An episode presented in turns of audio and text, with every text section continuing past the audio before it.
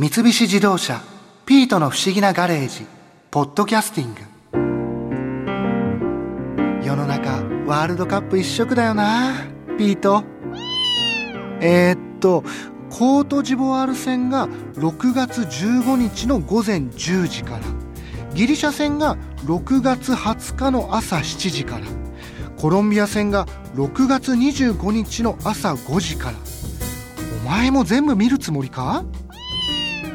この間元サッカー日本代表の福田正博さんがこんな話をされていたよな。福田さんあの新一と言います。よろしくお願いします。よろしくお願いします。福田さんあの21年前のここのスタジアムでドーハの悲劇があったんですよね。あそうですね。ワールドカップアメリカ予選のアジアの最終予選がここのスタジアムでありましたねイラク戦ですね。残り17秒で、まあ、2対1で勝ってて残り17秒でコーナーキックから同点に追いつかれたと。その時は福田さんは出場されてたんですか？その試合は先発では僕は出てなかったんですが後半の途中ですね。そこから出てて最後はやっぱ同点に追いつかれる、まあ、ショートコーナーされてコーナーキックからこう点を取られる時にはもうピッチの中にいましたね。はい。福田さんはその時はどの辺の位置僕は真ん中にいましたね。僕のまあ前の方でこうヘディングされてそのまま入ってしまいましたけどじゃ福田さんも結構ゴールのそばの真ん中あたりあそうです守りだったんで全員一応戻ってきてましたよね戻ってきてた中ですぐショートコーナー始められてしまったんで、まあ、まさかショートコーナーしてくるとはみんな思ってなかったですから、まあ、そういう意味じゃまあサッカーの厳しさを教わった試合でもありますしサッカーは怖いなっていうふうにその時思いましたね。もうその残り17秒っていうのもこう守ってる時もみんなこう意識してたわけですね。まあ結果的に17秒ってことは後で知るんですけどもう本当に少ない時間だともうこれがワンプレーでこれさえ抑えられればワールドカップもうサッカー選手にとってはワールドカップに出場するってのはもう夢のまた夢でその当時の日本代表にしてみるとその93年に予選があったんですけどその1年前92年にも日本代表がワールドカップに出場するなんてこれ誰も思ってなかったですよ。それがこう1年ぐらいでぐっとこうチームが成長してきて、ワールドカップが出れるんじゃないかってこう空気になりましたからね。だからそれだけにやっぱりこう選手たちも浮き足立ってたというか掴みかけてたものがスルッとこう手から抜けていくような感じでしたけどね。その1年でこうぐっとこうワールドカップに出場できるような実力がついたっていうことなんですか、まあ監督がですねあのハンソフトというオランダ人の監督になってですね92年に就任するんですがハンソフトが就任するまではアジアでは勝てなかったんですね。ましてお隣の韓国には勝てなかった。で中国と北朝鮮にもなかなか勝つことが難しかった。で中東のチームに勝つことも難しかったんですね。だそういう時代だっただけにオフトが就任してですねこうメンバーは変えなかったんですけど日本の良さというか、まあ、今でこそパスワークとかね機動力とか協調性とか日本のこう特徴のを結構表す言葉ってあるんですけどその当時はあんまりこう日本人ってそこまで自信を持ってなかったですね。韓国の方が強いんだと。韓国の走れるし日本はその走りとか当たりとかにこう勝てないと。だからそれを上回らなければいけないんだってずっと言われてたんですけどオフトは、まあ、サッカーはそういうことを争うだけのスポーツじゃないと。技術とか戦術とかそういうものにアプローチすれば十分勝てるんだっていうことでまあ、しっかりとしたそういうトレーニングをしてですね。で韓国と戦って韓国をこう勝てるようになってきたんですね。そういう時代だったんですよ。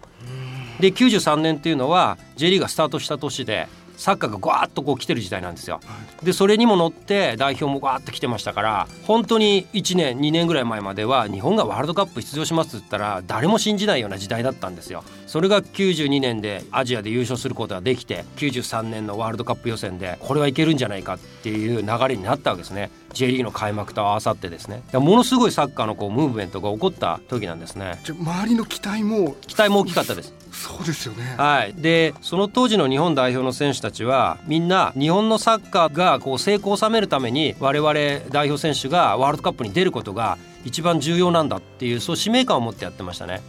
今の選手たちはちょっと違った今環境がありますからそういう使命感を持ってないと思います。日本のサッカーのためにというよりはどちらかというと個人的なことであったりとかそういうところにやっぱ目が行きがちですけど僕らの当時はやっぱり日本のサッカー自体がマイナーなスポーツからメジャーなスポーツに変わっていく。無理やりこうプロのリーグを作ってマイナーなスポーツからメジャーなスポーツにしていこうっていう流れの中で日本のサッカーがどうなるか分かんないような時代だったんですね実は。今ほどそのサッカーの人気とかっていうのが当たり前のようにこう定いや着してもう全然それはないですね。21年前に J リーグがスタートしましたけどその前まではまあ僕も当然社会人のリーグでやってましたけど日本リーグっていう時代からそれが J リーグっていうプロのリーグに変わったんですけどそもそもなぜ J リーグというプロのリーグを作ったかというとそれは日本でワールドカップを開催したいと。いうのが目的だったんですよ。日本でワールドカップを開催するためにはその自国の開催国がワールドカップに出てないのはおかしいだろうと。でその自国の代表が強くならなければやっぱワールドカップを開催することは難しいだろうということで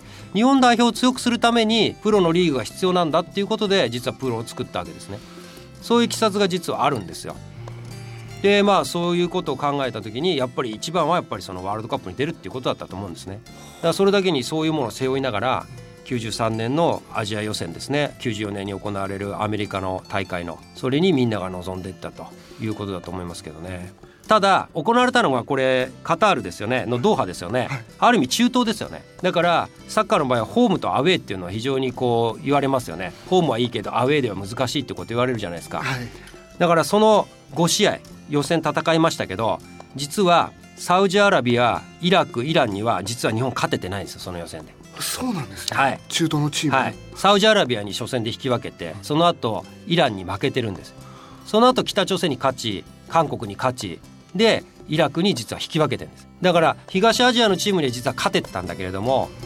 中東のチームには実は勝てなかったんですね。だからそのが実は本当は難しくて今でこそワールドカップ予選はホームアンダーウェイやってますけどこれ非常に公平性がありますよね、ホームとアウェイでしっかり1回ずつやるわけですから、はい、でもこの時はセントラルっていう方式で1カ国 EOR カタールのドーハに集まって全部のチームが集まってまあ総当たりですね。1回しかやらないですから。でそういう意味ではどっちからというといろいろな、まあ、政治の力もその当時は働いて本当は東と中東の間でやるんだったら中立の地っていうのは実は東南アジアになるはずなんですよ。だから本当はマレーシアでやろうっていう話も最初あったんですよ。マレーシアかカタールとかあっちの方でやるっていう。ただまあそれもいろいろその当時のアジアの各国の力っていうのがあってやっぱサウジアラビアの隣の国なんですよカタールは。サウジアラビアはやっぱその時強かったですからそういう力もあってやっぱりそこで開催されたんだと思うんですねで今でこそアジアは4カ国出てますよね。4カ国プラス1なんですよ。4.5なんですね。だけどこの当時は2ですからね。実はこのアメリカ大会の時は32カ国じゃないですから出場枠が。24とかなんかそのぐらいなんですよ。だからアジアの枠は2なんですよ。今出場国が増えたんでアジアの枠も増えてるんですよ。で今最強だと言われてますけどこれアジアで2って言ったら韓国オーストラリア日本まあ中東のチームが入ってきたらこれ本当にしびれるような予選になったと思うんですね。だから僕らはこの時に結局は6チーム参加して3位だったんですね。得失点差で結局韓国に上回られてしまって韓国は2位でワールドカップに出場することになったんですけどもし4とかねでの枠であれば全然出場してるんですよ実は。そのぐらい厳しい状況の中でなおかつアウェーと言われるような地でセントラル方式でそれでなおかつ2カ国しか出れない中で戦ってたんだとでなおかつワールドカップに出た経験が選手にもない協会にもない日本の人たちにもないそういう中で初めての経験の連続だったわけですね。だから残り17秒でやっぱ浮き足立ってしまった。平常心を失ってしまった。やっぱり最後に笛が吹くまでやっぱり集中してなきゃいけないし勝つことに執着してなきゃいけなかったんだけど一瞬の隙が生まれてしまった。それはもしかしたら経験がなかったからかもしれないですし本当に厳しい中での戦いを強いられてたんだってことですね。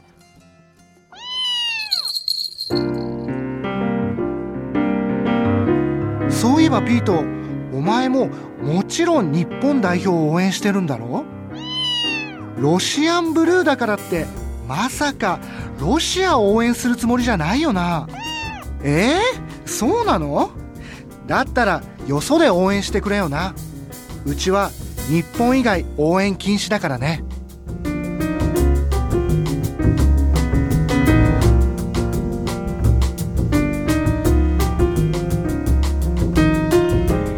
三菱自動車ピートの不思議なガレージポッドキャスティング。このお話はドライブアットアース三菱自動車がお送りしました。